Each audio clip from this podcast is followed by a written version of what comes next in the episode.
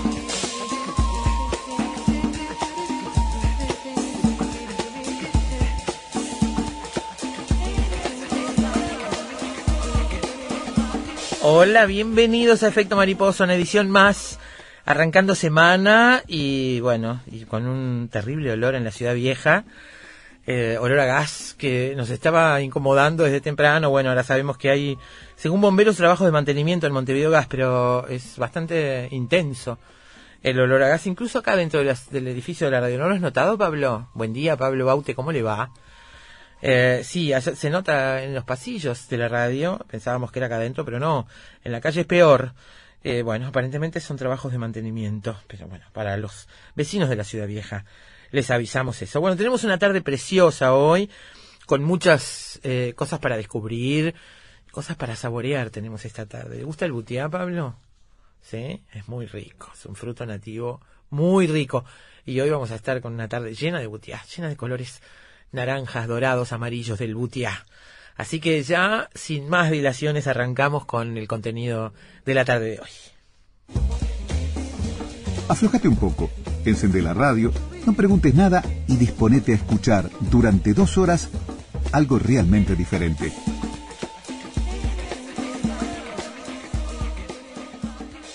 Sabores, música, actividad cerebral, de todo para esta tarde. Historias, historias muy antiguas también para compartir. Todo en torno al Butiá. El título es Radio Butiá.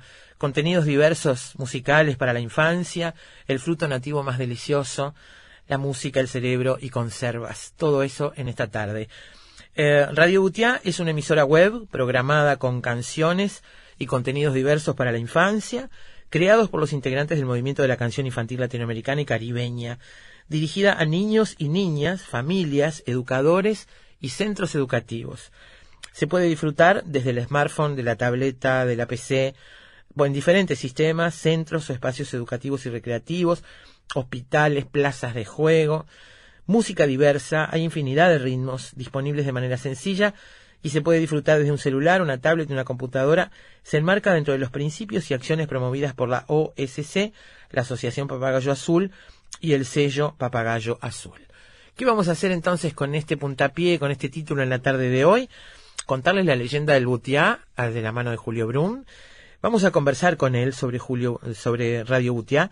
Julio Brum es músico, guitarrista, compositor y cantante, es gestor cultural, docente especializado en música para la infancia, miembro de la generación de alumnos fundadores del Taller Uruguayo de Música Popular, director del grupo Con los Pájaros Pintados, es el creador y responsable del espacio Papagayo Azul, que convoca a reconocidas figuras y jóvenes realizadores de la canción infantil uruguaya, una asociación de músicos dedicados a la infancia para la difusión de canciones, espectáculos y propuestas educativas de calidad para niños y niñas. En 2010, en 2010 ganó el concurso de clúster de la música del Uruguay para construir este portal Butia que se encuentra en www.butia.com.uy. Butia, pero sin tilde. Saben que las direcciones de correo, de las direcciones de sitios web no llevan tilde www.butia.com.uy con la primera tienda electrónica de canciones infantiles del mundo. De eso vamos a hablar porque además hace muy poco eh, se lanzó Butia en Brasil, digamos, con músicos brasileños, con música de Brasil. Es un portal fantástico que les recomendamos visitar porque pueden encontrar ahí una música que no es fácil de encontrar toda junta, que no es fácil de, de acceder toda junta, está allí.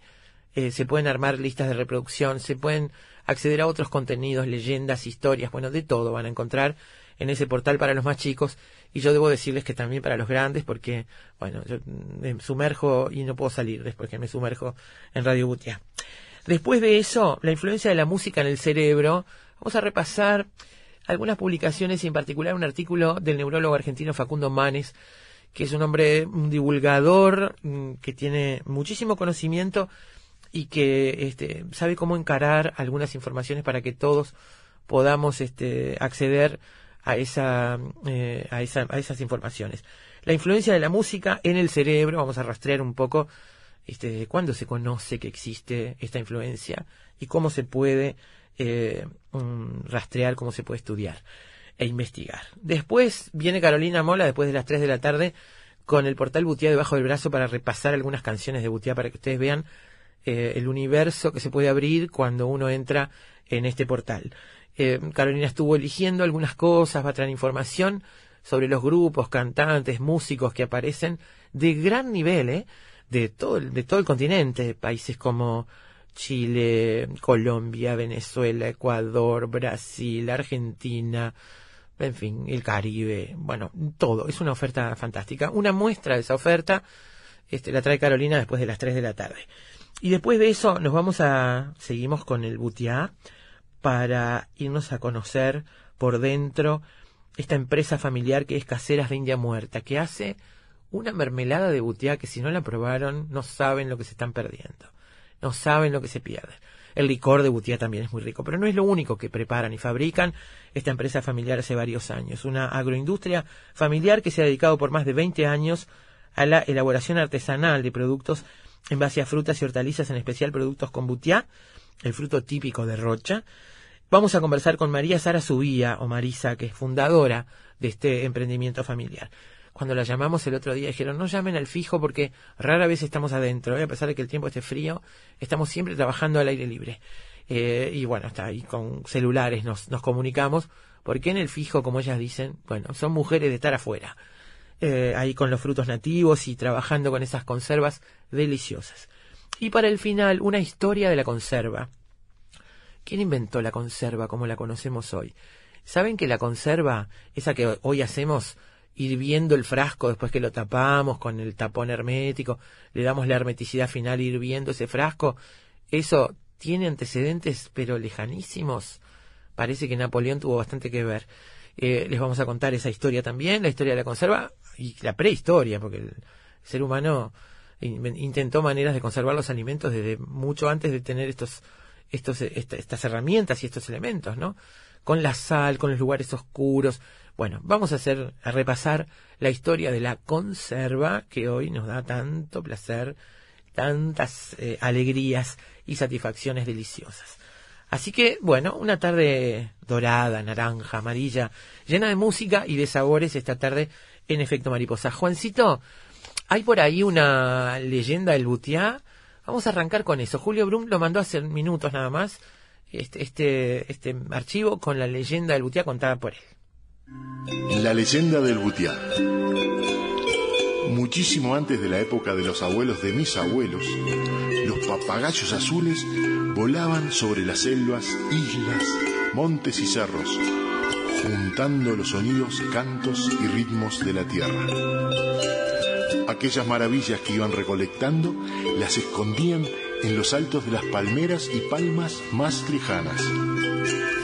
Ellos, los papagayos, tenían la certeza de que algún día de aquellos verdaderos tesoros sonoros iban a nacer canciones muy bellas que se iban a dispersar por todos los rincones, para que los niños y niñas del futuro pudieran vivir más felices, en pacífica diversidad y con espíritu solidario. Un buen día, cuando los papagayos azules consideraron que habían acumulado suficiente, suficientes sonidos, cantos y ritmos, se marcharon juntos a jugar entre las estrellas. Desde esa noche, en las palmeras lejanas comenzaron a nacer y a desparramarse por todos los puntos cardinales unos pequeños frutos sabrosos de un color amarillento, casi anaranjado. Algunos en el norte los llamaron corosos. Coquitos, dijeron otros. Y otro más al sur le pusieron el nombre de Butiá. Pero los habitantes de estas tierras no tardaron en comprender el mensaje que les habían dejado los antiguos papagayos azules. Todos aquellos maravillosos sonidos, cantos y ritmos se habían convertido ahora en un sabroso fruto. Fue así que muchas mujeres y muchos hombres comenzaron a crear y a cantar emocionados canciones para sus niños y sus niñas. Desde ese entonces, de generación en generación, se transmitieron lo que habían aprendido de los papagayos azules. Al igual que el butiá, una canción para la infancia es un pequeño fruto sabroso e intenso, con un gran corazón que se convierte en semilla para seguir poblando la tierra de cosas buenas que nos hagan mejores personas. Como son los zombies son, vi que arrastran un pie, con el empeine para abajo y con el otro va bien. Como son los zombies son, vi que la mano aflojó y el brazo se puso duro, como pujando un camión. Zombie no zombie, Esa es la cuestión, zombie no zombie, evitemos la confusión.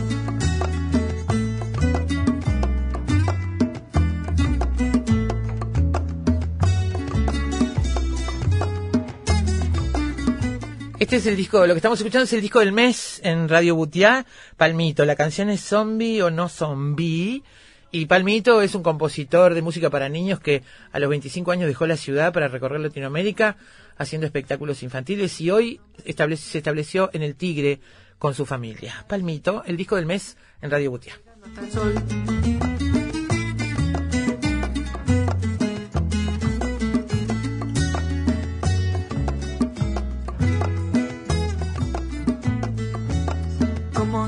Los zombies son, vi que el cuello se aflojó, el hombro atajó la cabeza, la oreja se le pegó, zombie no zombie, esa es la cuestión, zombie no zombie, evitemos la confusión.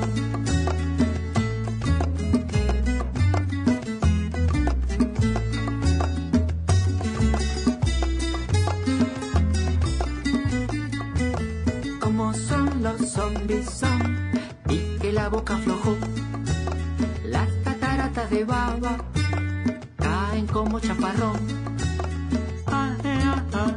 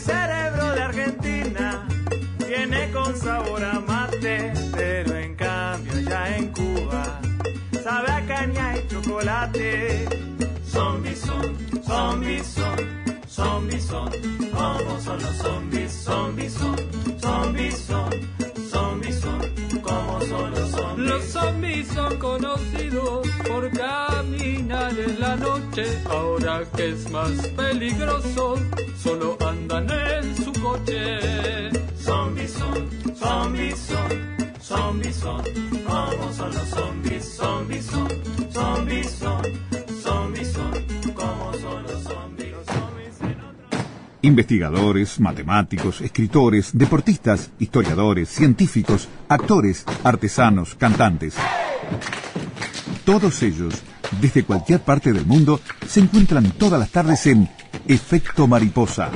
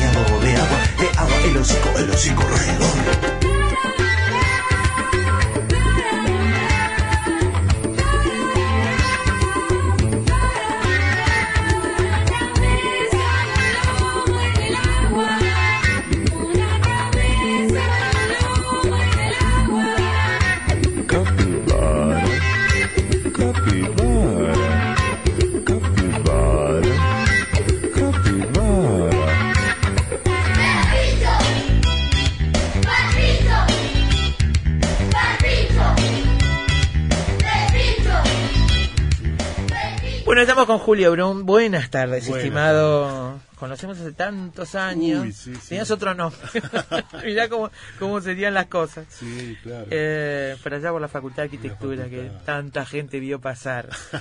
Dejaste la arquitectura y te dedicaste a la música, Sí, Julio. Sí, yo no sé si la momento. arquitectura me dejó a mí o yo la dejé. Tú la dejaste. No, pero. siempre, pero- la música siempre te acompañó, a pesar, de además siempre, de... de siempre. sí. Sí. sí, pero bueno, fueron esos cruces de la vida, ¿viste? Sí, que, que claro. cruzás con gente que en aquel momento te rompía la cabeza, como Rubén Olivera, Coriuna Aroñán. Claro.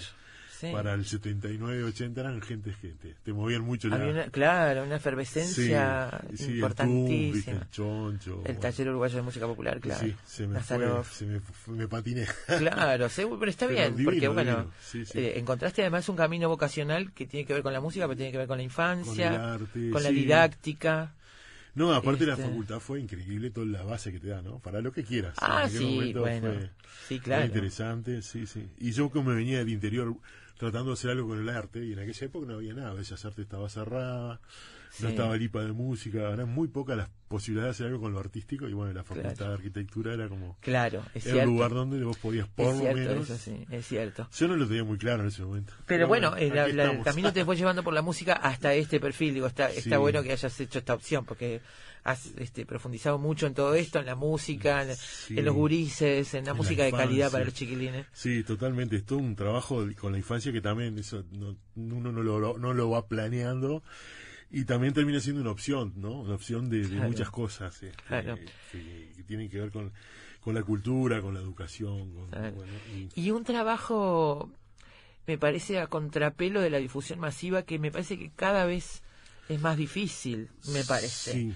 hacer este trabajo contrario a- porque Sí. ahora estábamos hablando con en la producción con Carolina que es, madre de un niño de Claro, 10 claro, sí, sí, sí. este hablando de yo estuve el sábado viendo por casualidad en una fiesta un en un cumpleaños estaba de fondo puesto los videos de música pop Sí. y me encontré con siete ocho mujeres muy famosas de la música pop que están bailando una cosa y mostrando el cuerpo de una manera Sí, que atrasa mil años con respecto a toda la reivindicación de la mujer Todo, todo y me contradictorio. sorprendió mucho.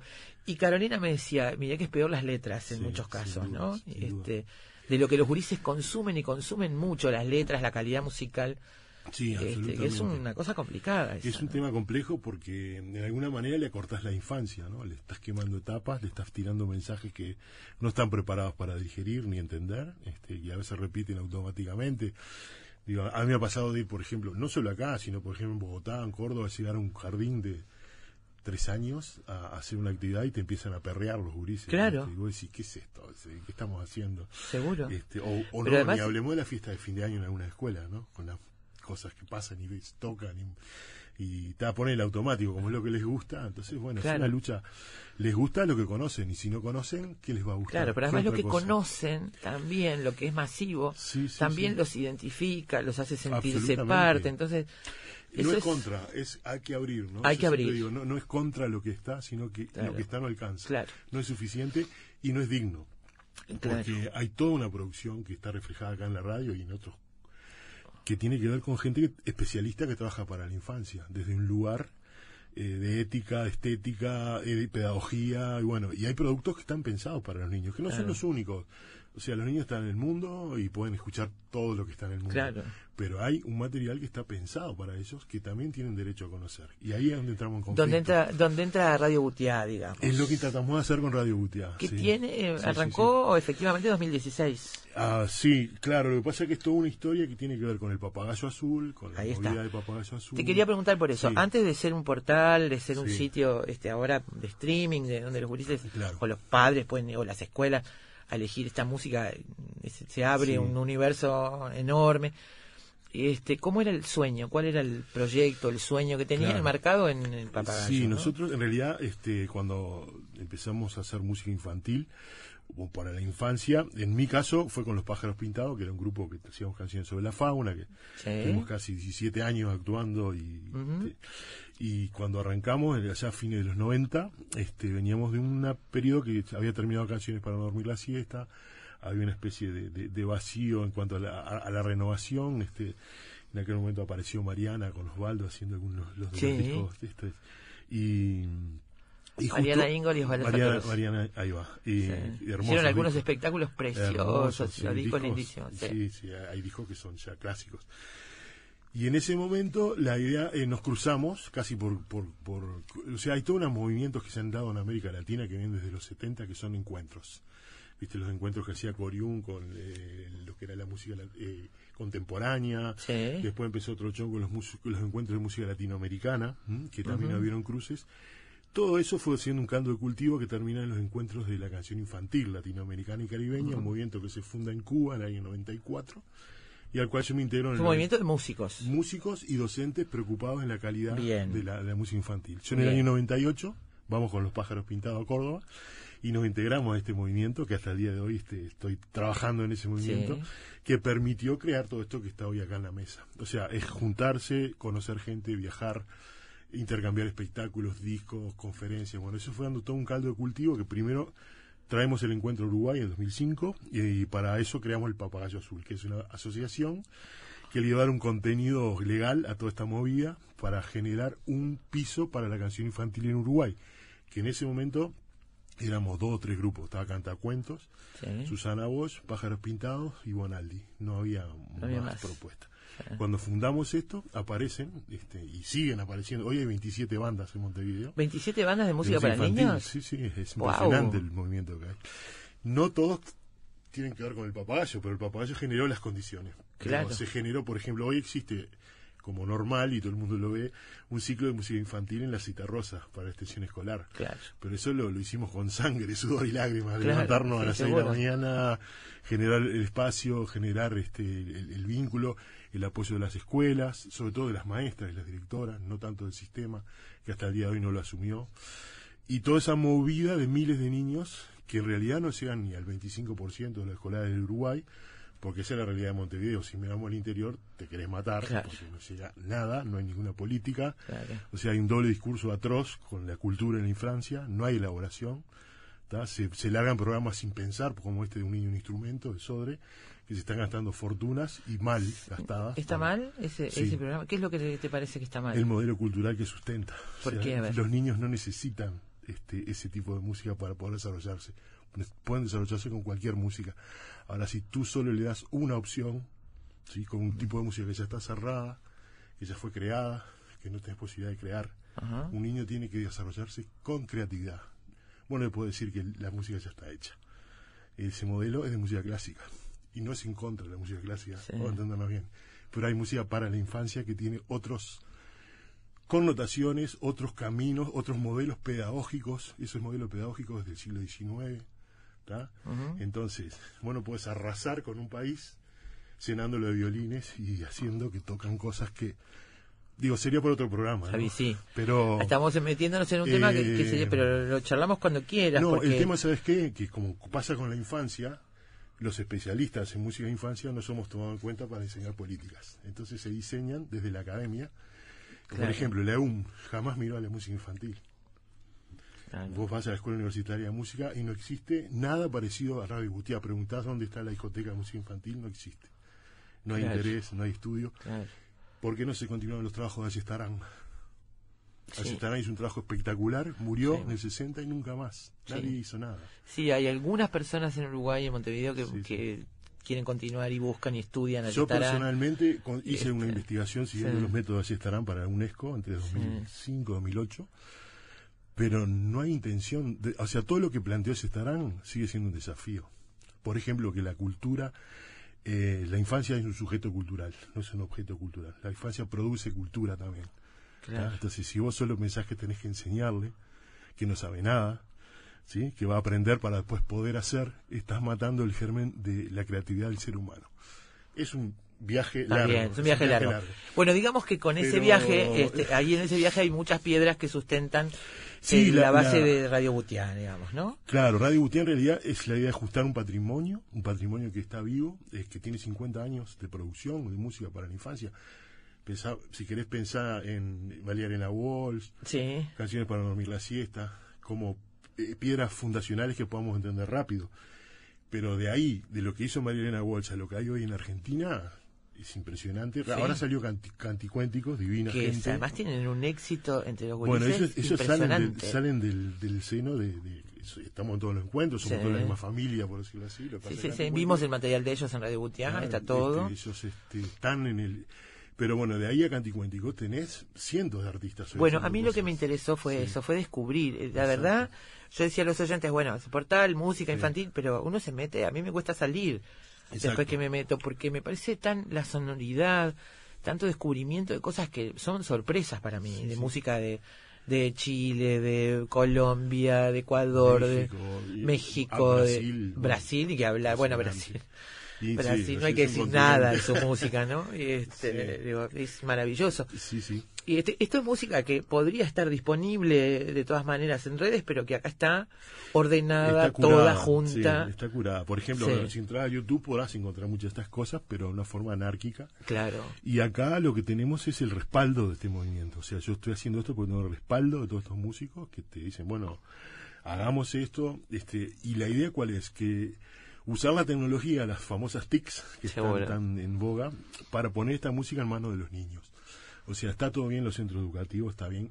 Ahora, si querés, después te cuento un convenio que hicimos con la FUM, que es histórico, sí, absolutamente sí. histórico. Que, digo, tiene dos, Eh, dos este, posibilidades. No es un portal gratuito, hay que pagarlo. Claro.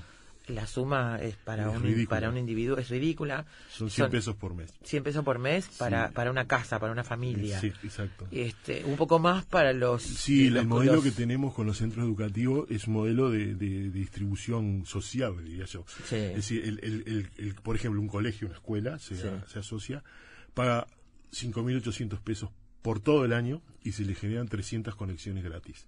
Si Claro. vos haces la cuenta, te sale menos de 20 pesos por persona tener un año de música. Claro. Entonces la idea que es hacer una, una red que, que se vaya socializando. En, en ese camino estamos porque queremos que esta música termine en manos de los niños, o sea, en sus celulares, en la casa, escuchando. Este, es totalmente para escuchar, no tiene casi videos y no los va a tener porque Ajá. el planteo acá es recuperar, el- el- es recuperar la capacidad de De escuchar, escuchar.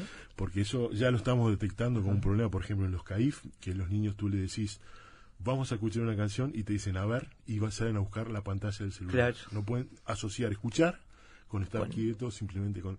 Entonces, ese es un problema grave, grave que estamos teniendo, y, y estamos, no solo aquí, sino hay todo un movimiento de reivindicar la escucha, por lo que genera a nivel cerebral, a nivel... Sí. eh, Yo me he preguntado emocional. muchas veces si no estamos con, en ese mismo sentido que hablas, si no estamos ante un cambio irreversible. Ya la escucha no será más la escucha que nosotros Sí, vivimos. Es probable. Aquello de, de Eh, invitar a un amigo a tomar mate y sentarte a escuchar, un- poner el disco yo y escucharlo. mis 300 LP porque me habían dicho que era irreversible Sí. y ahora están todos desesperados por tener un LP. O Sí. sea, hay que ser un poco más cuidadoso con esas evaluaciones que tienen que ver con la esencia del ser humano, en definitiva, decir, Claro, pero la esencia del ser humano ha Eh, cambiado en la historia. obvio. Y sin hacer un juicio si es bueno, Sí, malo, no, mejor, claro. peor, porque todo tiene sus lados buenos y sus malos. En ese todo- sentido sí, me lo sí, planteo Si yo. no, no estaríamos haciendo algo con las TICs. o sea, Seguro. eh, No- estamos asumiendo ¿No que la será que ya no vamos a escuchar más como escuchábamos antes? Eh, yo eh, tengo mis dudas, o sea, pero bueno, es lo que uno quiere a veces creer.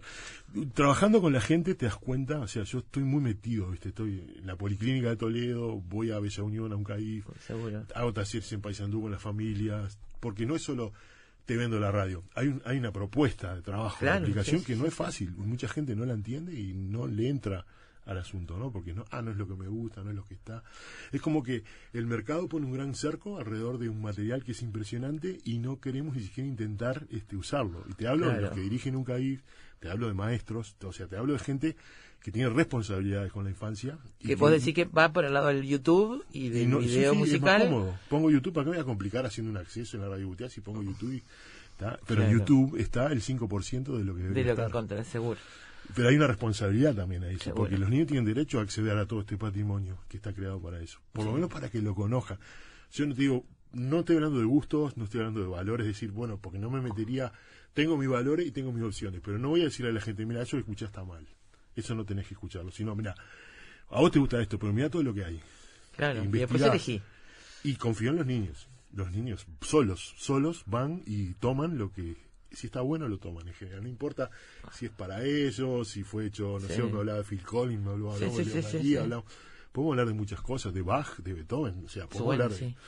Pero cuando hay algo que está bueno y que realmente en algún lado, este, los niños son personas, en el sentido de que también tienen filosofía, aman, se enojan, no están todo el día saltando entre una caja como para agitarlos, ¿viste? Claro. Y todos esos estados de ánimos también pasan por la música. Ujú. Y ellos arman su repertorio. Entonces es un tema de libertad. Julio, Eh, eh, nace Radio Butiá y tiene hoy filiales, por decirlo de alguna manera, espejos, reflejos en varios países del continente. A ver, lo que estamos haciendo es trabajar, por ejemplo, yo ahora venía este, con Colombia, estamos trabajando fuerte. Puerto Rico, con la Universidad de Puerto Rico, la radio está siendo usada para la formación de los futuros docentes de Puerto Rico. Hay un convenio en Córdoba con, la- con la Universidad de Villa María, que también este, los alumnos de pedagogía usan la radio.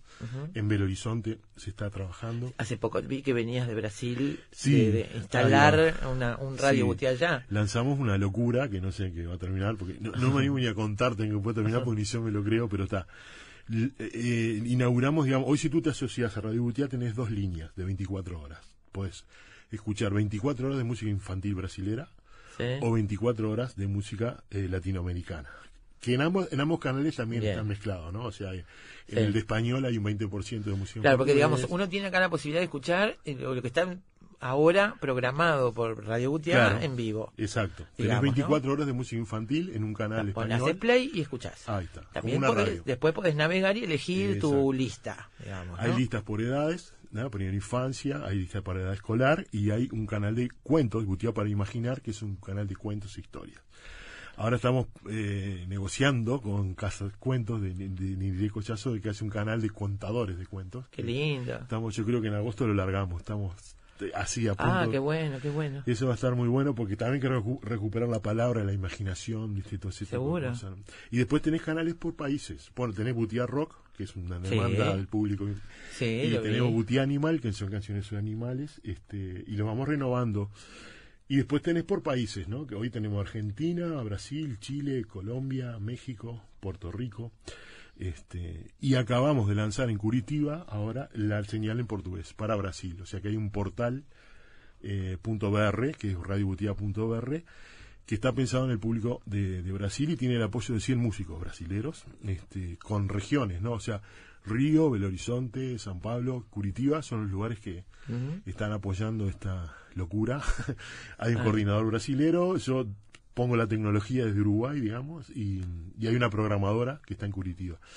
Y bueno, la- recién empezamos, o sea, tenemos ahí algunas... ¿Podés decirme las cifras de, mm, no sé, archivos musicales, piezas, canciones? eh, que tenemos en, en- ¿Que hay en disponibles? en- eh, claro, no, no disponibles en el instante. Es el, Sí. eh, vos- por mes tendrás disponible, no sé, tal vez mil, dos mil canciones. Pero bien. tenemos un archivo de más de ocho mil canciones que están Bien. ahí guardadas. Y van rotando nube, todos claro. los meses. Sí, sí. que van- y en el buscador también podés encontrar cosas que no están.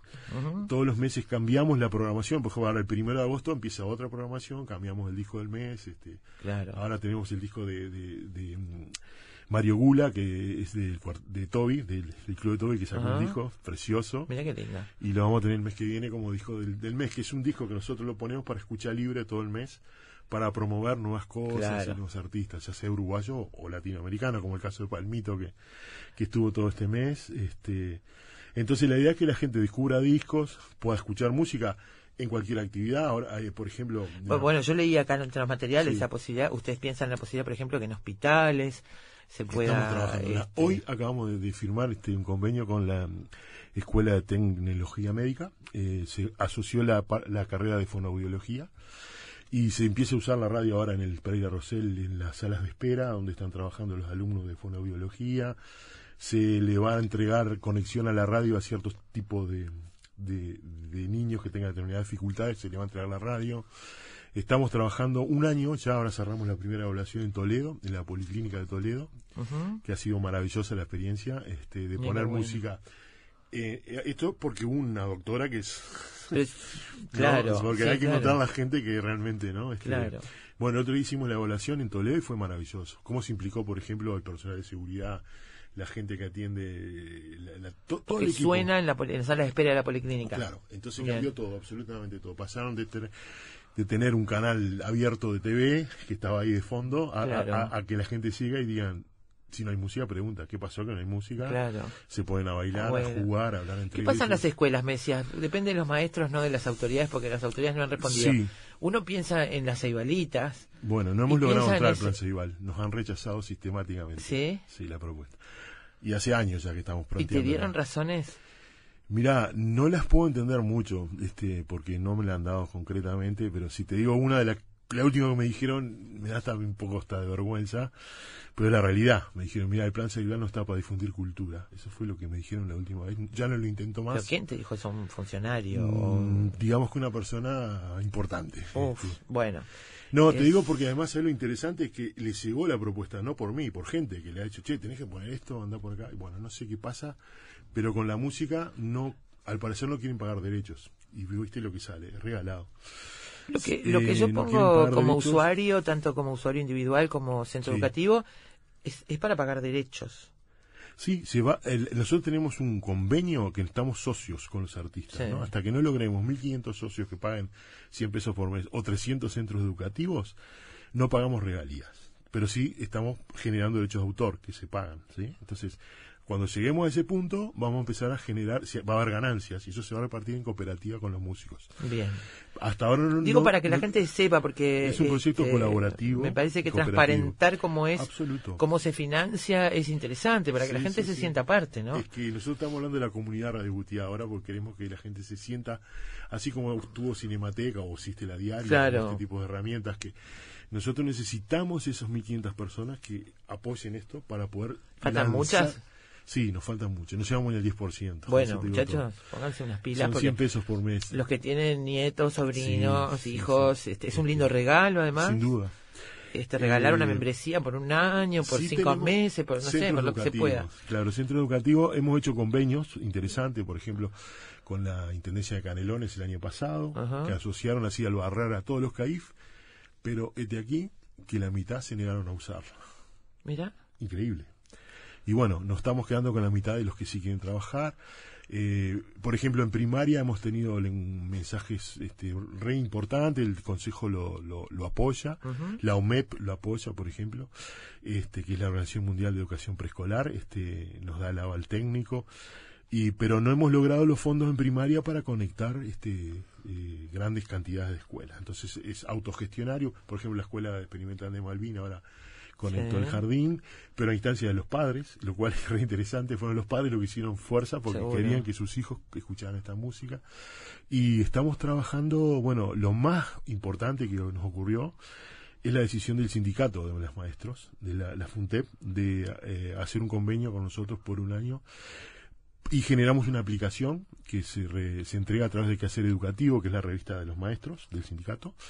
Y a- hoy tenemos 5.000 maestros conectados a, a través de esa aplicación a la radio, lo cual quiere decir que en las aulas de, de las escuelas uruguayas está la posibilidad de que se use esta música. De todas maneras, igual que hacer un trabajo conceptual de refuerzo, de información, hay muchas cosas ahí que hay que aprender a usar, a, a investigar, ¿viste? Porque es como que vos andabas en un fitito y te compraron un helicóptero. O sea, te Claro. cambió absolutamente la lógica de... claro. Este, pero además eh, tenemos que partir de, de algunas cosas que son estructurales en, en este doble discurso que hay con la infancia y la, y la- la música. ¿no? Eh, nosotros eh, tuvimos una inspección de música muy retrógrada, que digamos una persona que entró en el 73, hace las cuentas, y se fue en el 2005. Y fue la- una persona que sobrevivió todo un periodo increíble, que Sí. fue un freno de mano a todo lo que pueda ser innovador en, en la música. Después esas cosas fueron cambiando, pero quedó todo un contexto ahí que está muy, muy complejo, ¿viste? De, de- de- de- de- de resolver. Claro. Y las escuelas no tienen discotecas, nunca tuvieron. No, claro. sí. O sea, tú vas a cualquier centro educativo, hay biblioteca, pero no hay discoteca. Eso es un índice. no hay una instancia No hay tampoco para escuchar. Para nada. Este, Entonces depende de lo que tenga el profe, lo que le guste a la maestra. Claro, pero aunque sea, yo me imagino, ¿no? Si vos Sí. tenés, ni que hablar que el Ceibal es, me parece una herramienta Para ideal, que los gurises tengan disponible en su casa cuando quieran la música. Esto fue hecho Pero también en los recreos, en- claro, Claro, sí, también sí. en los recreos, en, en instancias escolares. Sin duda. eh, Digo, me parece que, o para trabajo, los maestros trabajar con los gurises. o dibujar, No sé. hacer actividades, poner música. Claro. En este momento ahí, ahí tenemos en, en un trabajo con el Instituto de Formación Docente de Florida, que dentro del tema de las TICs incluyó eh, la radio para la formación de educadoras preescolares, primera infancia, de primera infancia, y hay un jardín que tomó la radio y está haciendo un piloto pedagógico. Por ejemplo, compró una red de altoparlantes, este, conectó la radio, bueno está poniendo en los recreos, está en el salón de psicomotricidad. Y un- una anécdota Claro. muy cómica que había un corredor que era muy oscuro, que los gurises le daban miedo pasar por ahí, pusieron un parlante y ahora la música como que... Los ayuda, generó- los generó, ayuda a pasar, sí. mirá qué bueno. Y bueno, Este, Julio, y bueno, la verdad que es un, un gusto meterse en ese portal. Este, bueno, ya les dijimos www.butia.com. Este, se meten ahí y bueno, ya saben, eh, las están las posibilidades de las membresías por un mes, por un año, por no sé, menos, menos Sí, sí, sí. periodo. Pueden hacerlo, es muy rápido, se hace por, por internet. Sí, es como abrirse un Este, correo electrónico algo Exactamente, es muy rápido. Eh, y disponen de todo ese universo enorme de música, donde hay niños, me parece que es. Niños, yo digo todos, ¿no? Pero digamos que hay música. Hay música para escuchar buena Sí. este, y que tiene un pero digo, para los chiquitos de dos años, para Sí, los de sí, uno, para los de bebés. 0 a 8 años nosotros la recomendamos. Ahí De está. 0 a 8 años. Eso te quería preguntar. Este, pero es música y está Sí. muy bien hecha y eso es una- uno de los desafíos nuestros. Este, lo que pasa es que es música que intenta conectar con el mundo infantil, ¿no? Y que Claro. tiene un concepto de infancia. Este, y que en realidad este, yo creo que es nutriente. Nosotros hablamos mucho ahora de la nutrición musical, que los niños necesitan nutrirse no solo de lo que dice la letra, sino de las músicas Claro. con los por ejemplo, América Latina en esa mezcla impresionante y crisol de lo indígena, lo afro, lo español, lo europeo, tiene un- una huella digital, musical, dactilar eh, o sonora, Claro. que es única y, y es riquísima y es inabarcable. Porque yo te digo, anda a Brasil y decime cuántas músicas hay, Claro. anda a Colombia y trata de entender cuántas músicas hay, o claro. en México. y es brutal. Entonces todo eso Y se no hay duda que eso enriquece siempre, sea como sea. ¿no? Sí, y, y la música infantil, pensada para, eh, para la infancia, tiene una característica re interesante, que es, es multigénero. O sea, vos podés encontrar música clásica, pensada para niños, rock and roll, hip hop, samba, candombe, murga, folclore. Entonces, eso abre la cabeza de una manera. Este, y la estética, y yo siempre, pues es que en- de, de tanto tra- trabajar años haciendo talleres, conciertos, que vos te iba y la gente decía, ay, esta música, ¿dónde la encuentro? Y, y en el fondo uno empieza a pensar, y lo, lo que está acá en juego es la libertad de las personas, en el sentido de que tener derecho a construir su sensibilidad con todo lo que hay y no crecer, viste, ignorantes Claro. de todo lo que tenemos para escuchar. Y ahí entramos a, en- a juego con los derechos de los niños. O sea, ¿qué estamos haciendo? ¿Con, con qué los estamos Claro. nutriendo? ¿viste? O sea, ¿cuál es la responsabilidad nuestra como papá, como Estado, como docente, como artista, como ciudadanos? ¿Qué le estamos ofreciendo a nuestros niños? ¿viste? Entonces, bueno, nosotros queremos ofrecer Radio Butia. Me parece muy pero bien. no es lo único, sabemos que hay otras cosas, pero tiene que estar. Pero tiene que estar, Tiene que claro, estar. tiene que estar. Sí, Entonces sí, sí. esa es la libertad. Con Exacto. todo arriba de la mesa elegir. Ellos elegirán. Seguro. Este, bueno, Julio, pero muchísimas gracias por haber estado aquí No, esta tarde. Les recordamos, ahora vamos a hablar un poquito sobre lo que provoca, lo que hace la música en nuestro cerebro. Este, pero después de las 3 de la tarde, Carolina viene con una selección de músicas de Radio Butiá para contarnos algo de los grupos, lugares, países y géneros que integran esta, esta radio para los más chicos y para toda la familia. Impecable. Gracias, Julio. Un gusto. Radio Butiá, y no se olviden que después se conserva, ¿eh? En- con la gente de Caseras de India Muerta, qué rico Uy, que es el me Butiá. parece que me quedo. Oh, por favor. Ojalá tuviéramos acá para invitarte, pero Sí, bueno, en la próxima la te próxima. invitamos. Dale. Siempre sabremos cómo empieza, pero nunca cómo termina. Sorprendete con nosotros. Efecto mariposa. Un domingo en una esquina, un tambor que desafina y unas luces que despiertan la ciudad. Hay un bar, un diario, un loco, una almohada en cada oh, oh, pero hay algo que me ayuda a despertar. Es la música que corre en nuestras venas. Dice Facundo Manes que somos lo que somos con la música y por la música. Mirá Juan Steiner. Facundo Manes es neurólogo y neurocientífico, presidente de la World Federation of Neurology Research Group on Aphasia, Dementia and Cognitive Disorders, profesor de neurología y neurociencias cognitivas en la Universidad Favaloro en Argentina, y es un gran divulgador, un comunicador muy interesante, ustedes seguramente lo han visto en algunos programas argentinos. Dice, los seres humanos convivimos con la música en todo momento. Es un arte que nos hace disfrutar de tiempos placenteros, nos estimula a recordar hechos del pasado, nos hace compartir emociones en canciones grupales, conciertos o tribunas deportivas. Pero eso que resulta por demás natural se produce a través de muy complejos y sorprendentes mecanismos neuronales. Es por eso que desde las neurociencias, dice Manes, nos hacemos muchas veces esta pregunta, ¿qué le hace la música a nuestro cerebro? Y él dice que hay muchas teorías sobre esta coexistencia íntima con la música en la evolución. Algunas de estas teorías se dieron porque al estudiar la respuesta del cerebro a la música, las áreas clave que se ven involucradas son las del control y la ejecución de movimientos. Una de las hipótesis postula que esta es la razón por la que se desarrolló la música, para ayudarnos a todos a movernos juntos. Y la razón por la que esto tendría un beneficio evolutivo es que cuando la gente se mueve al unísono tiende a actuar de forma más altruista y estar más unida. Algunos científicos, a su vez, sugieren que la influencia de la música sobre nosotros puede haber surgido de un hecho fortuito por la capacidad de ésta para secuestrar sistemas cerebrales construidos para otros fines, tales como el lenguaje, la emoción y el movimiento. Así que se apropia de sistemas cerebrales y neuronales que están construidos con otros fines, pero la música tiene la capacidad de apropiarse de ellos. Lenguaje, emoción, movimiento, por ejemplo. Escuchamos música desde la cuna, incluso desde el periodo de gestación, porque a través de la pared este, del vientre y del útero los bebés pueden percibir la música, eso está más que comprobado. En los primeros meses de vida, los niños tienen la capacidad de responder a melodías antes que a la comunicación verbal de sus padres. Los sonidos musicales suaves los relajan. Se sabe, por ejemplo, que niños prematuros que no pueden dormir son beneficiados por los latidos de la madre o sonidos que imitan los latidos. La música está considerada entre los elementos que causan más placer en la vida. Libera dopamina en el cerebro, como también lo hacen la comida, el sexo y las drogas. Todos ellos son estímulos que dependen de un circuito cerebral subcortical en el sistema límbico, es decir, el sistema que está formado por estructuras cerebrales que gestionan respuestas fisiológicas ante estímulos emocionales, particularmente el núcleo caudado y el núcleo accumbens y sus conexiones con el área prefrontal. Los estudios que muestran activación ante los estímulos mencionados revelan un importante solapamiento entre las áreas, lo que sugiere que todos activan un sistema en común. Uno de los fundadores del laboratorio de investigación Brain Music and Sounds, Cerebro, Música y Sonido, en Canadá, el científico Robert Satorre, describió los mecanismos neuronales de percepción musical con un ejemplo. Una vez que los sonidos impactan en el oído, se transmiten al tronco cerebral, de ahí a la corteza auditiva primaria. Estos impulsos viajan a redes distribuidas del cerebro, importantes para la percepción musical, pero también para el almacenamiento de la música ya escuchada.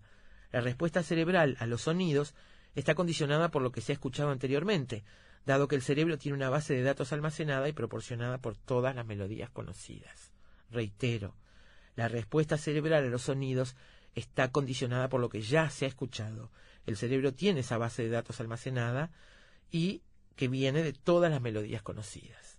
Esto es bien interesante si pensamos en todo lo que venimos hablando con lo que hablábamos con Julio Brum hace un ratito. Una investigación muy original, liderada por Agustín Ibáñez y Lucía Amoroso, que realizó el Instituto de Neurociencias Cognitivas, sobre mecanismos cerebrales que permiten anticipar acciones. Para analizar esto, le mostraron a expertos bailarines de tango videos en los que, según el nivel de experiencia, pudieran prever o no cuándo otros bailarines iban a cometer un error. Mientras ellos observaban, se registró la activación de ciertas regiones del cerebro con electroencefalograma de alta densidad. Esta investigación reveló que solo en los expertos, 400 milisegundos antes de que se iniciara una secuencia, la actividad cerebral ya anticipaba que iba a ocurrir un error. Esto puede pasar con el fútbol también, además de con la música, se me ocurre. Existen circuitos en la corteza cerebral involucrados en la percepción, codificación y almacenamiento y en la construcción de los esquemas abstractos que representan las regularidades extraídas de nuestras experiencias musicales previas. La relación de la música con el lenguaje también es objeto de estudio. El procesamiento del lenguaje es una función más ligada al lado izquierdo del cerebro que al derecho en personas diestras, aunque las funciones desempeñadas por los dos lados del cerebro en el procesamiento de diferentes aspectos del lenguaje todavía no están claros. La música también es procesada por los hemisferios derecho e izquierdo y hay evidencia reciente que sugiere un procesamiento compartido entre el lenguaje y la música a nivel conceptual. Bueno, eh, tenemos que irnos a la pausa ahora, nada más asomarnos a esto. Ustedes saben que en efecto mariposa siempre volvemos a los temas y es probable que algún día profundicemos en este. Dice Juan que el que compone música siempre tiene la sensación de que está copiando algo que ya existe. Y sí, de, al, de algo. A mí me, me dijo una profesora de filosofía una vez, lo que cualquier cosa que uno se pueda imaginar está compuesta de cosas que ya conoce. No hay nada que te puedas imaginar que no tenga fragmentos de cosas que ya conoces. Y bueno, es parte de lo mismo, Juan. ¿Qué va a hacer? Usted trate de no tener una demanda y ya está. La pausa, amigos. Vienen las noticias con Alejandra Perrone y después Carolina Mola y la música de Radio Butia.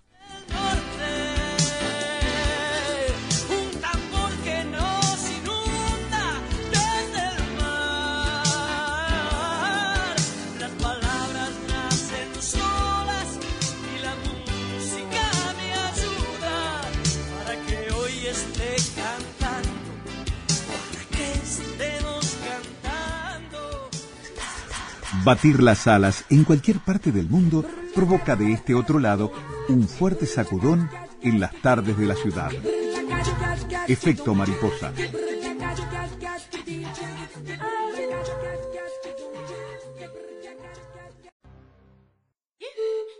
Volar es necesario. Todo lo demás no. Efecto mariposa.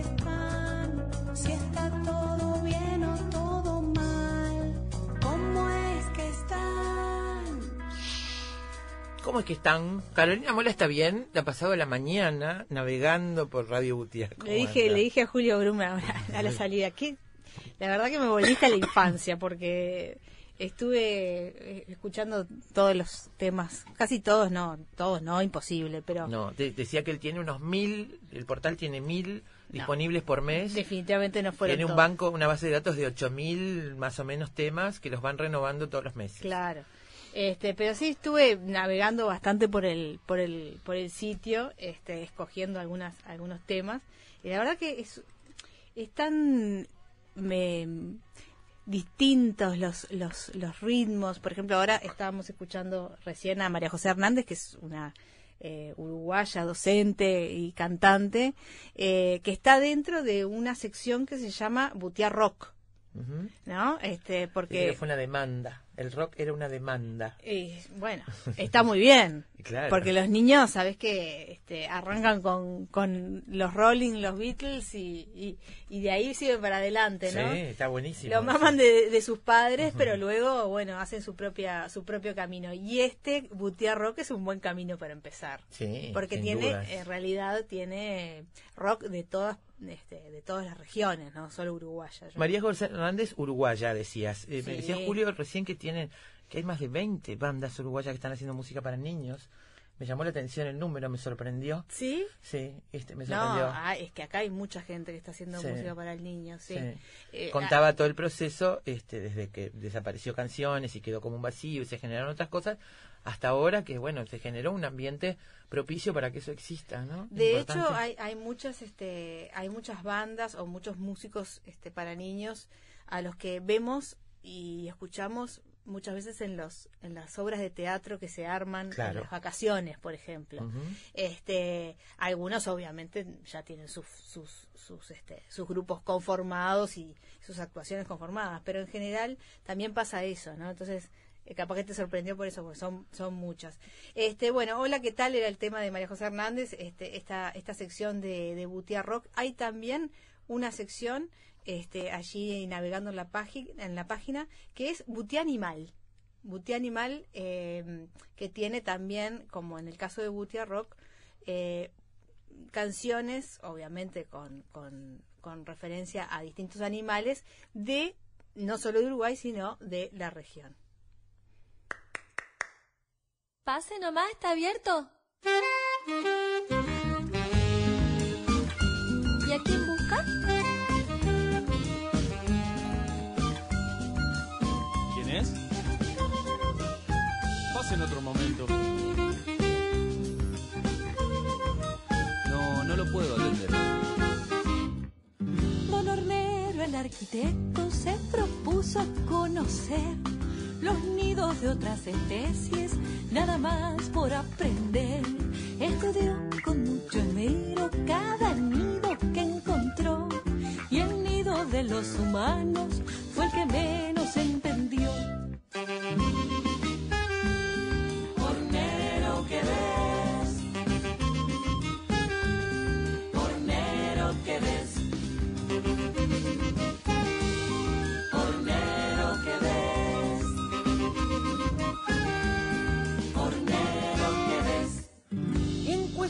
De tamaño, ¿qué tamaña confusión? El nido y sus ocupantes no se guardan proporción. Hornero que ves, bueno, estos son palabras mayores de los grupos de, de Argentina que son los canticuénticos. Claro. Suenan a vos, ¿no? Sí, mucho. Soy, eh, tengo un máster en canticuéntico todas las vacaciones de julio. Además, como voy teniendo sobrinos y sobrinos nietos que se van sumando, siempre hay que llevarlos. Y bueno, Y viste bueno, que las tías somos Ideales. número puesto para eso. No, no, no fallan los canticuénticos. No, es un no. grupo que desde hace muchos años nació en, en Santa Fe, en Argentina. Eh, Ruth Hilar y, y Daniela Ranallo que hacían, estaban haciendo un taller de composición con nada menos que Jorge van der Mole y bueno, y empezaron en 2017 con este con Sí. este grupo que la verdad que eh, están por venir además te aviso Bueno. por si te querés anotar Si quiere nuevamente. ir de nuevo. si querés ir de nuevo. Me van a dar la Este, entrada de oro en cualquier momento. Vienen a- Tengo villas. Soy viajera frecuente. Vienen a, a, este a- al- por las vacaciones de septiembre y la verdad que eh, Mm. sé que en general los niños la esperan con, con, con gran devoción. Eh, bueno, esta es parte de, eh, de Butiá eh, Argentina, que es un botoncito que uno ve ahí en, en- la página de Radio Butiá, bueno, que justamente se dedica a este los este la- las canciones de la- del grupo argentino. Y en esta hay varios grupos y yo elegí a Mariana Baggio porque es una mujer que con su saga de, de canciones desde hace 20 años creo está realmente eh, ha, ha marcado un camino dentro de lo que es la música para niños Pachanga Gran. La casa hará danzar hasta la mañana a las damas más raras. Habrá papa, batata, calabaza, castañas, albahaca. Va a cantar la rana, Bonodor Loroño. Nada va a pararlas. Gran Pachanga Gran. Mañana habrá calabaza asada, mañana habrá calabaza. Mañana habrá calabaza asada, mañana habrá calabaza. Mañana habrá calabaza asada, mañana habrá calabaza. Mañana habrá calabaza asada, mañana habrá calabaza. Para agrandar la panza a la vaca clara, habrá papa, batata, habrá albahaca barata. Habrá papa, batata, habrá albahaca barata.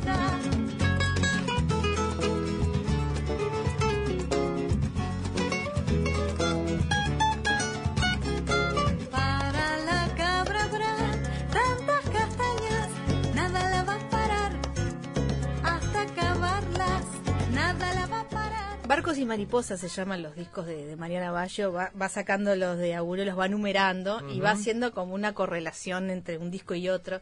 Y esta canción, Mañana habrá calabaza asada, fue el disco número uno y fue recorriendo las, las vocales hasta llegar al último, que es Lulú muy cool tu cuscús.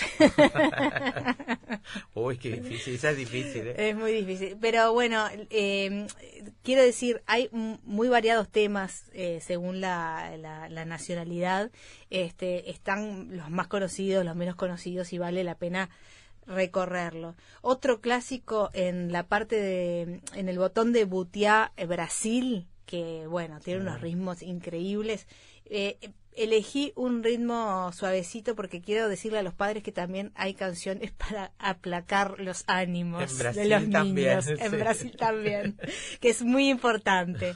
Y bueno, eh, otro, o- otro clásico en este caso de Brasil que es Palabra Cantada.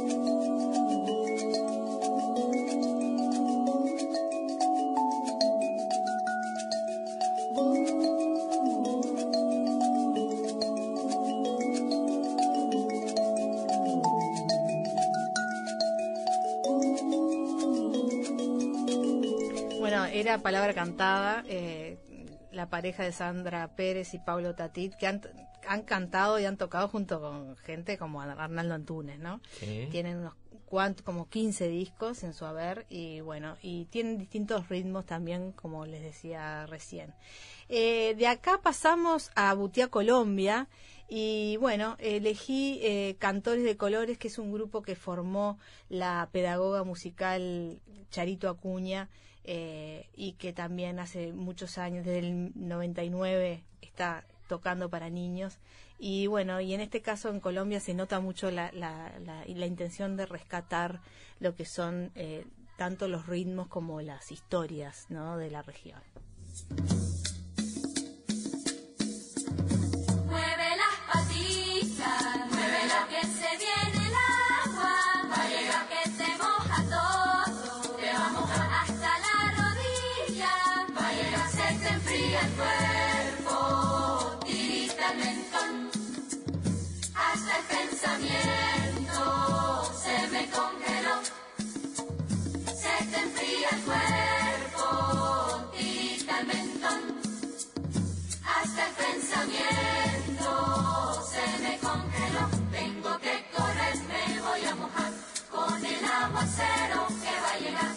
Cayendo truenos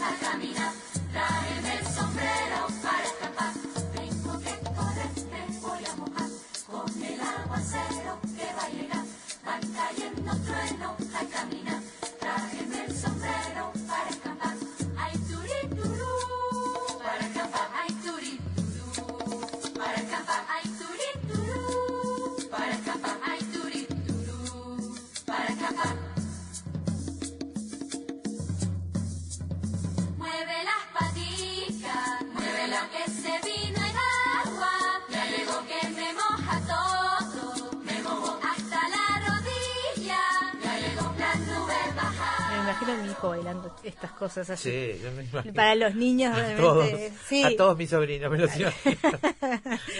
Vas a tener un, un, este. Algunos muy bailanteros. tengo. Muy bailanteros. Muy bailanteros. Bueno, tenemos también Butia Chile eh, y mm, a- allí también se nota eh, la región en algunos de los de los temas, en algunos de los ritmos. Eh, hay un grupo que se llama Calimmarimba, que es en realidad un argentino que se unió a una chilena este, y unieron la calimba y la marimba, los dos instrumentos que un- cada uno traía y así así surgió el grupo. Y bueno y mm, ellos le hacen ellos hacen varios temas uno de ellos es el tumbe que es el el, el baile el carnaval de que viene del, de, Arica. Es un, un baile afrodescendiente. Y, y el origen de este baile se remonta a las antiguas celebraciones del carnaval que se realizaban en el Valle de Azapa. Y ellos agarran esa esa mm, melodía este antigua digamos y la, la convierten en una canción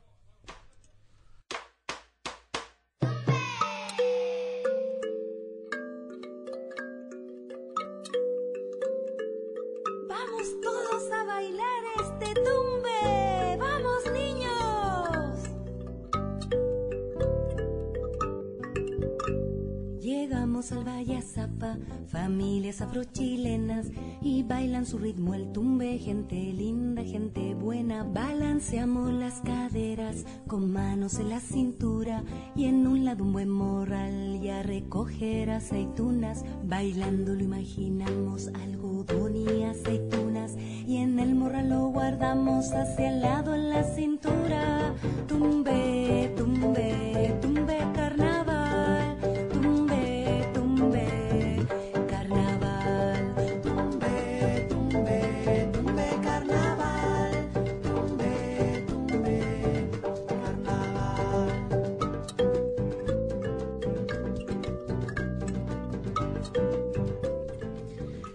Carnaval. Bueno, eh, ta- también hay una sección de Butiá México y ahora quiero quiero cerrar con eh, la sección de Butiá Puerto Rico porque me interesó justamente eh, extraer este tema eh, de Viento de Agua, que es una es un grupo que no es una banda para niños, no es un grupo para niños, es una banda de bomba y plena eh, que además se, se, re- se reunió en la ciudad de Nueva, de Nueva York en 1997, son puertorriqueños y hacen ritmos puertorriqueños.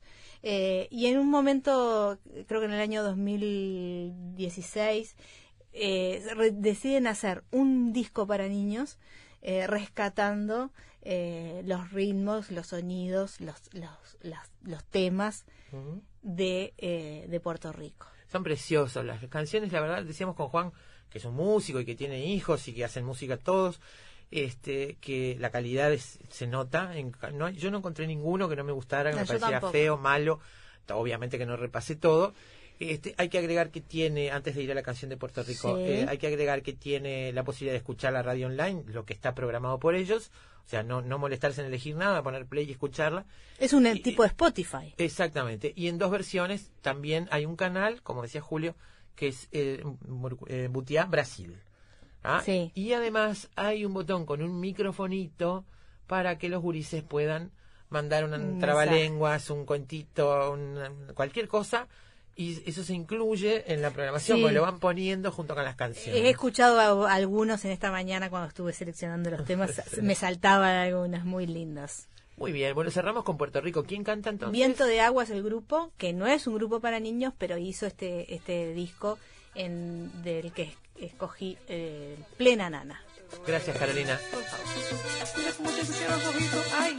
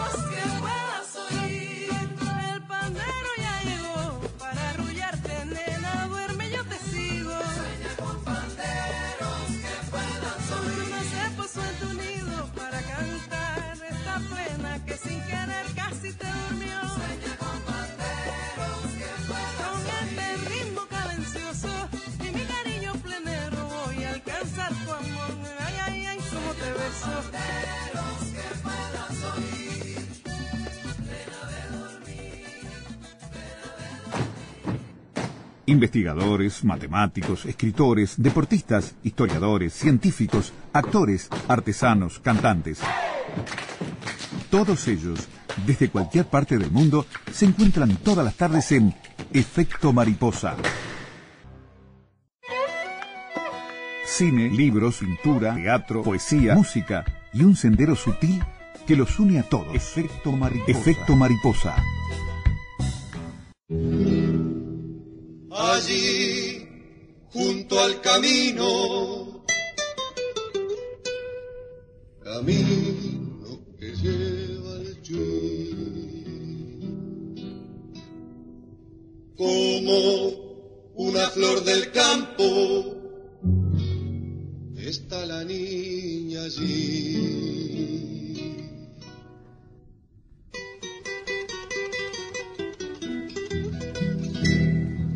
Butia, butia de mis palmares, que en las noches de luna levantan hacia el cielo sus brazos de verdor.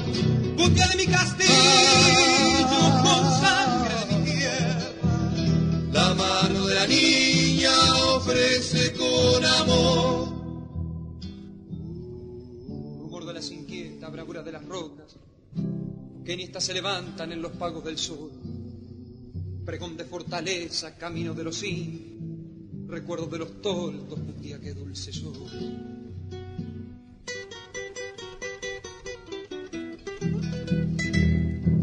Butia, butia de los palmares, brazos de luna agreste que en rocha se levantan hacia la inmensidad.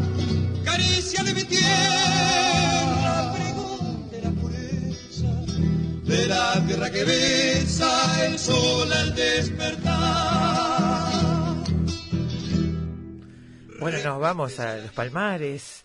Si el Atlante te da sus caricias y te aduerme el suave rumor de palmares que evocan los siglos bajo el palio dorado del sol. Eso es un fragmento, estábamos escuchando, este, bueno, la niña butiacera, estábamos escuchando canción con butiá, porque hoy estamos así, llenos de butiá por todos lados. Me parece que siento el aroma acá. Eh, y este otro que les leía es un fragmento del himno de Rocha, porque nos vamos a hablar de caseras de India Muerta. Caseras de India Muerta, seguramente muchos de ustedes las conocen, se comercializan sobre todo en Rocha, pero en Montevideo se pueden conseguir también. Y es una agroindustria familiar que está dedicada a la elaboración artesanal de mermelada, jaleas, dulces en almíbar, salsas, licores, panificados y refresco de butiá, entre otros. Y bueno, son las responsables. Me parece que el butiá acá, en esta historia, es la vedette. Vamos a ponernos a conversar sobre esto y nos vamos a ir a Rocha a esta hora para conversar con María Sara Subía, Marisa, que es fundadora de este emprendimiento. Hola Marisa. Hola Marisa, ¿estás por ahí? Bueno, recién estaba. Recién estaba, no sé si no nos escucha, qué es lo que pasa. Vamos a probar de nuevo, vamos a poner un poquito más de música, Juan. Volvemos a la música mientras esperamos renovar el, el contacto con Marisa. junto al camino, camino que lleva al Chuy. Como una flor del campo, está la niña allí.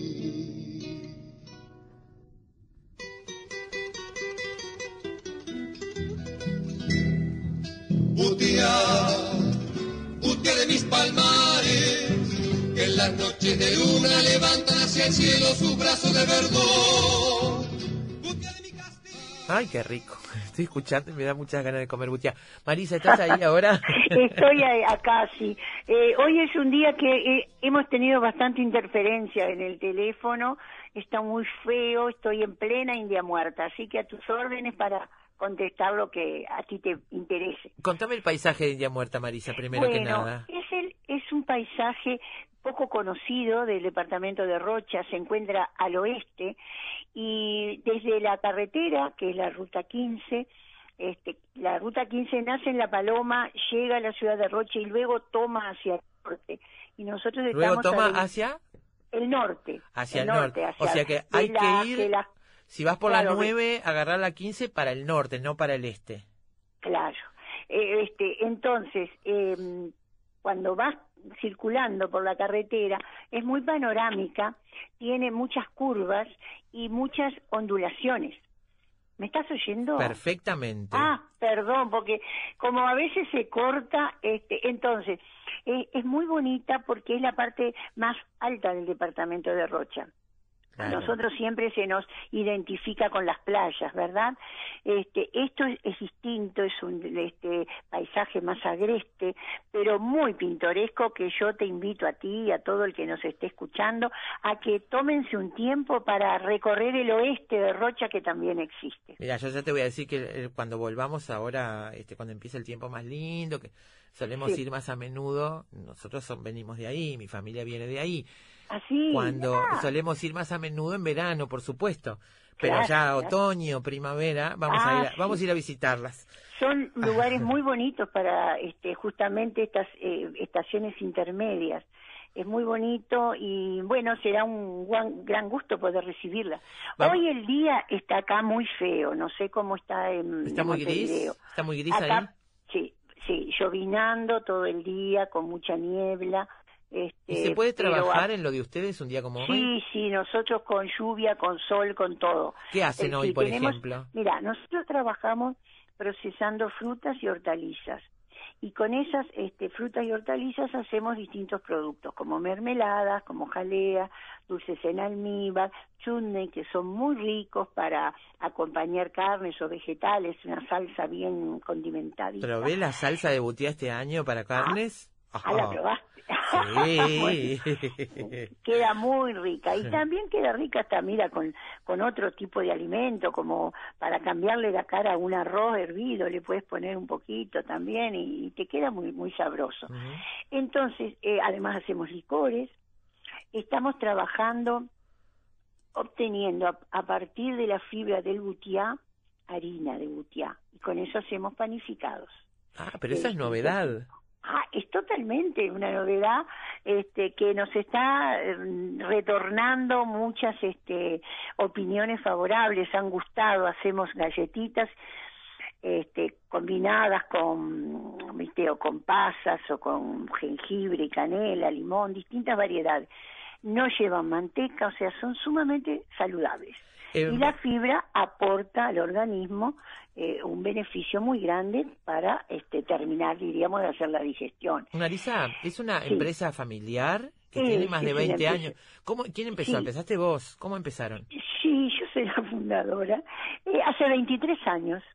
Este, soy la fundadora, pero ya está la segunda generación Bien. trabajando. Pero ¿cómo empezaron? ¿Vos Este, hacías, ca- eh, hacías Mira, conservas? nosotros hacíamos, porque eh, era tradición en la familia de mi esposo, hacer dulces. Y se tenía para todo el año. Yo soy maestra. Entonces, en vacaciones, veníamos, nos, estábamos en el campo y hacíamos para todo el año para nosotros. Y luego empezamos a ver que, bueno, los amigos, los vecinos, que siempre estábamos intercambiando obsequios, como se utiliza en el campo, se, este, es usual. Tú vas a una casa y siempre te regalan algo y tú le llevas algo de regalo. Gracias a Dios no se ha perdido esa gentileza. Y bueno, empezamos a ver este, la, la necesidad de, de ampliar los rubros mm, en los que se estaba trabajando y ahí fue que empezamos a darle un giro a lo que hacíamos, un giro comercial. Ahí hay que dar, hay un salto importante para dar, hay que registrarse, empezar a cumplir ciertas reglas, tener envasado, sí. etiqueta. Todo eso es un Y proceso. aprender, y aprender a gestionar una pequeña empresa. Claro, A mí me ayudó mucho el ser maestra, maestra directora, claro. porque la escuela es una empresa con pocos recursos, de la cual hay que sacar muchos resultados, ¿no? Claro. optimizar los resultados.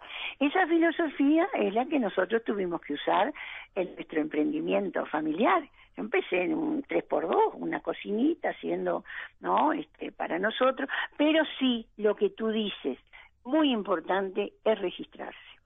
Tener Claro, pero quiero decir, empieza en ese momento, cuando empezás con un emprendimiento comercial, a gestionar una empresa, tiene Ah, una cantidad de cosas. Por ejemplo, la imponen- comercialización, las, Sí, sí, los sí, requerimientos bromatológicos, todo eso Todo. empieza a... Sí, sí, hay que estudiar, hay que asociarse a, a- a grupos que hagan lo mismo, porque creo que, que lo peor que nos puede pasar a un pequeño emprendimiento es estar aislados, empezar a vincularse, eh, empezar a aprender, si hay curso donde haya un curso de gestión empresarial o un curso de alimentos, estar muy atento a todo lo que tú puedas mejorar dentro de tu trabajo. Eh, Porque, Marisa, eh, sí, sí, dime. perdona, perdona. No, este, lo- aquello- aquel lugar de 3x2 con una cocinita, ¿cuándo Sí. cambió? ¿Cuándo dio el salto? ¿Cuándo... Y bueno, eh, nosotros, mira, eh, yo siempre digo a compañeros que, que hacen lo mismo que nosotros, la importancia de tenerlo registrado en orden, o sea, como empresa, tener registrado el lugar, los productos, porque nos vino una invitación, nosotros hacía seis meses que habíamos empezado, y nos vino una invitación para participar en una exposición de pymes en el Latu y los requisitos eran los que nosotros teníamos, que no es nada del otro mundo, no es nada del otro mundo, Claro. porque además Rocha, la, la, la Intendencia de Rocha, siempre ha apoyado muchísimo los emprendimientos artesanales y lo sigue apoyando. Entonces también eso facilitó mucho. Claro, Hay ahí... otros departamentos que tienen exigencias muy complejas, no por la calidad, sino por el costo Claro, que te insume registrar productos. claro. Bueno, y ahí nos empezamos a vincular. Ahora, la- siempre adaptábamos, una, adaptamos una parte más grande de nuestra casa, empezamos chiquito, pues tuvimos que adaptar un lugar más grande, hasta que en el 2012 pudimos este, el- edificar una planta que es estrictamente para trabajar. O sea, no, comparti- no la compartimos Claro. con vivienda, no. Claro. Este, Bueno, ahí y ya siempre- eran mayores de edad. Claro, ahí está. casi, casi ya estábamos, ya estábamos. ¿viste? ¿Cuánta gente trabaja hoy en Mira, caseras? de la familia somos cuatro. Mi esposo, mis dos hijas y otros dos hijos que no trabajan directamente, pero siempre nos apa- apoyan dentro de sus especialidades. Este, nos apoyan a lo lejos, ¿verdad? Claro. Pero hay dos hijas que trabajan permanente en esto y después tenemos cuatro personas más, más el casero, porque acá es campo. Estamos en el medio del campo. En el establecimiento Los que- Timboes se llama. Sí, el Los establecimiento de los timboes, porque tiene una fila, cuando vengas, una fila de timboes tan bonita Ay, es tan lindo que, el timbo. que Qué- tuvo que ponérsele ese nombre. Qué árbol hermoso que es. Eh, El, el butiá- Sí, dime. no, el butiá es un árbol autóctono que otros le dicen oreja de negro, Del timbó. porque la, el- claro, el timbó porque da una una flor y una fruta, la semillita está adentro y parece justamente como una oreja negra. Sí, pero tiene esas Este- ramas así que se expanden hacia los costados, Exacto, como una exacto. melena que cae. Sí, Son sí, hermosas, sí, hermosas. Sí, es árboles. muy bonito es muy- y es autóctono, es parte del monte indígena. Marisa, Eh, el, ahora, el butiá es, la vedette de, de Caseras Ah, Viña Muerta, sí, ¿no? Claro, porque es la vedette del departamento de Rocha. Porque nosotros tenemos en Rocha unos 70.000 hectáreas de palmares. Es que es, esa, esa este, densidad y esa extensión son únicas en el mundo en un monte natural de palmeras. Entonces, para Rocha, para los rochenses, el, el- los palmares y el butiá forman parte de nuestra vida, de nuestra idiosincrasia. Pero de, Marisa, yo tengo recuerdos. folclore, Tengo de- recuerdos de de los niños de- del barrio, tanto en Rocha como en La Paloma, vendiendo. Los. Seguro te llevaban una tacita o un, un paquete, una bolsita con unos Sí. butiás, te vendían unos pesos. Ese fruto que está, aparece allí y bueno, y se hacían unos pesos los gurises vendiendo Claro.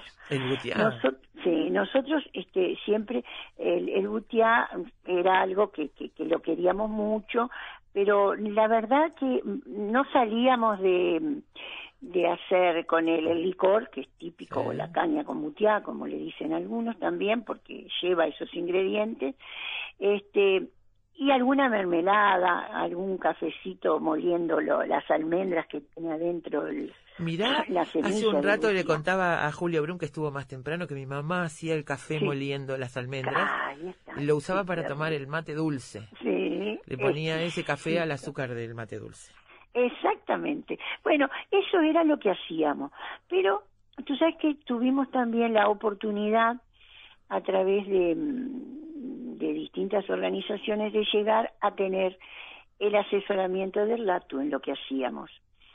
Y, y bueno, el LATU nos enseñó muchísimo, no solo a, a caseras de India Muerta, a, a grupos que como caseras de India Muerta fabrican alimentos en base a butiá. Entonces estuvo muy interesante porque nos, han- nos enseñaron a hacer lo mismo más eficientemente y además incursionar en nuevos productos. De ahí, de esa capacitación, salió el, el que nosotros aprendiéramos a obtener harina de fibra de butia cuando antes la tirábamos esa, esa fibra, porque ni siquiera el ganado, no, no, es algo muy seco y no, no, se sacaba la pulpa, pero eso era un remanente que- Claro. y, y es mucha cantidad, es casi el 40% del fruto, tirábamos un montón y ahora aprendimos otra cosa, ¿Qué? la ponemos a secar en hornos Ah. convectores y luego con un molino de martillo la transformamos en harina. Y con esa harina hacemos los, que- los panificados que te había dicho. Por supuesto, mezclándola con otras. No, claro, claro. Pero le, da, si le debe no- dar un saborcito, ¿no? Un saborcito le, Le debe da, dar. mira, sobre todo lo que le da es textura. Muy interesante la textura que le da a lo que hacemos. Este año y hace muy poquito, concretamente ahora en mayo para el Día de la Madre, presentamos, ese sí que es el último de los últimos productos que hemos hecho, son los alfajores con harina de butiá rellenos de dulce de leche y bañados en chocolate. Ha sido, ha sido Oh, realmente una cómo- gran acogida que Qué hemos bueno. tenido. Eh, Sí, yo este, todos los años veo más productos, cada vez veo más productos, más variedad de productos. Ah, estoy hablando de las góndolas y estoy hablando sobre todo de la paloma y la guada, que es donde yo más compro más con las claro, caseras. claro. este, porque acá en Claro. Montevideo hay que ir al MAM o en algunos Sí, otros lugares. Sí, sí, sí. y este, sí. No, no se consiguen en todos lados, pero en no, algunos todos lugares lados sí. no podemos llegar. No, claro. Aunque quisiéramos, pero. Pero no, ¿cuántos no. productos tienen hoy distintos? Bueno, mira, mermeladas son 26, más este dulces en almíbar, que estamos trabajando con calabacín, que te lo recomiendo porque está exquisito. Rico. Eh, muy rico el zapallo en almíbar. Este, tenemos eh, tres tipos, cuatro tipos de chutney, salsas, agridulces. Este año empezamos a trabajar con otro fruto nativo muy rico, muy nutritivo, que es el arasá. ¿Y qué, Muy cuáles son los productos de Arasá? ¿Chutney? De arasá tenemos mermelada y tenemos salsa como para este, las carnes. Por ahora tenemos esos dos. Esa no la he probado todavía. Eh, porque es nuevita, es nuevita todavía, no, no, no, no salió de Rocha, está en Rocha todavía, este, pero es muy recomendable. Y después tenemos licores, licores de butiá, por supuesto, dulce de leche al ron, chocolate al ron y limonchelo. Y tenemos un producto, pero ese sí que es para ocasiones especiales y es para quien nos venga a visitar acá, que es un vino de naranja que le llamamos cuatro generaciones porque son cuatro las generaciones involucradas en la fabricación de, de este producto. Es muy rico, en pequeñas cantidades tenemos, no, no tenemos capacidad como para hacer mucho, así que ese nos prácticamente nos sale del establecimiento. Uh, bueno, Eh, va a haber que ir entonces. Va a haber que es ir a buscarlo. Es muy especial, es muy rico, este, y lo hacemos a la, a la usanza de, de hace casi 100 años. Incluso los técnicos del DATU nos dijeron, a este producto no le cambian ni un punto ni una coma, sigan haciéndolo exactamente como lo... Y nosotros obedecimos. Ya, me parece muy bien. Lo, que me pregunto yo es cómo dan abasto cuatro personas para, para no, abastecer. somos una- ocho. Ah, No, ocho, somos ocho. bien, ocho. No, bien. porque además este, tenemos, como que nos hemos organizado Igual es poco para- para tanto mercado. Ah, sí, pero vamos organizándonos. Siempre trabajamos pequeñas cantidades, vamos a entendernos. Porque aunque tengamos mucha variedad, no quiere decir que de, de todo se haga lo mismo. Vamos trabajando a demanda.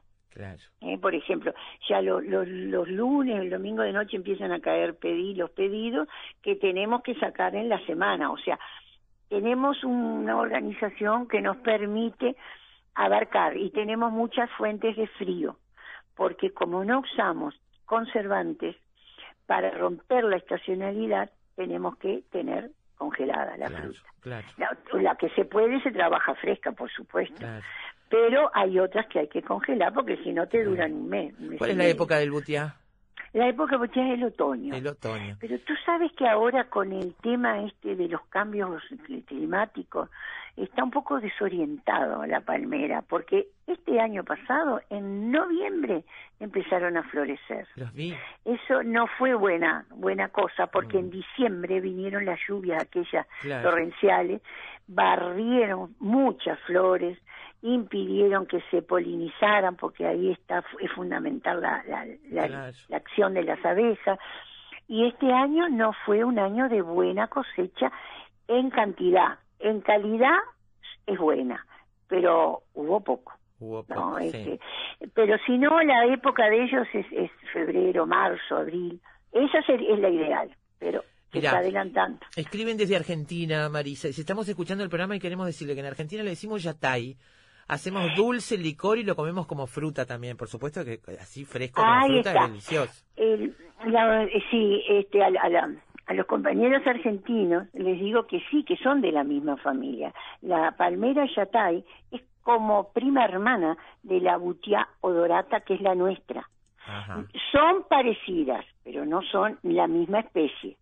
Este, y también sé porque han venido argentinos que prueban nuestros productos y dicen, ay, nosotros también en Argentina aprovechamos este fruto que es magnífico porque además lo dio la naturaleza. hay, hay palmeras plantadas, por supuesto, tantos odoratas que son las nuestras como yatay que son las argentinas, pero en realidad el, el volumen grande de, de palmera es natural. ¿Por qué eligieron estas regiones? Ah, no lo sabemos. Vaya pero, pero ese, cam- camino que lleva el Chuy, como dice la canción. Sí, sí, sí. Así que le mando mis saludos a, a los colegas argentinos. Bien, eh, Marisa, estuvieron hace poquito en Sabores de Rocha, acá en la Intendencia de Montevideo. Sí, Siempre sí, vienen sí, a. Montevideo a exponer. Siempre venimos, sí, sí. ¿Cómo le fue? Muy bien, muy bien. Este, la, la Intendencia de Rocha apoya, como ya te decía, desde hace mucho tiempo, las producciones artesanales. Entonces, cuando se anuncia una exposición, Rocha se muestra, que ese era el nombre, ese gran paraguas que nos alberga a todos nos hace mucho bien. Y tuvimos muy buena cobertura por parte de, de la prensa, que, que eso es importantísimo para poder llegar Claro a nuestros sí. clientes Claro que sí. y no estuvo muy estuvo muy bien la verdad que estuvo pensamos que ahora el otro evento grande con Rocha es en el Prado que bueno pero eso es en septiembre Está todavía bien. falta todavía Ahí falta. se, ahí se van a poder. Bueno, pero las encuentran. En algún lado se encuentran, hay que buscarlas. Para, digo, para los que nos están escuchando en Montevideo, no sé, en Claro. el interior, en el resto del país. y en el interior por ejemplo en Maldonado este pero también eh, a veces nos piden y los mandamos por encomienda Bueno, perfecto, ya saben que pueden mandar. lugares. ¿Dónde hay que Cualquier pedirlos? cosa- claro, cualquier cosa, viste, telefónicamente nos pueden consultar, este, porque, porque ahora Claro. usando este medio no voy a estar diciendo los lugares. No, pero en la página, en la página En la Caseras de página India web. Muerta tienen los teléfonos, tienen los datos. Ah, tienen todos los datos, que nos llamen, porque un servicio que estamos dando ahora, hace, bueno, ya hace unos añitos, pero no, no desde el principio, ni mucho menos, es servicios de catering. Entonces, este, también con identidad rochense. Ah, nos vamos para arriba, Marisa, mal. Y bueno, tenemos, mira, tenemos un equipo humano muy lindo. La gente que trabaja con nosotros hace mucho tiempo que está. Casi, alguna desde el principio, casi, casi, no todo, pero casi. Este, y, y con distintas habilidades.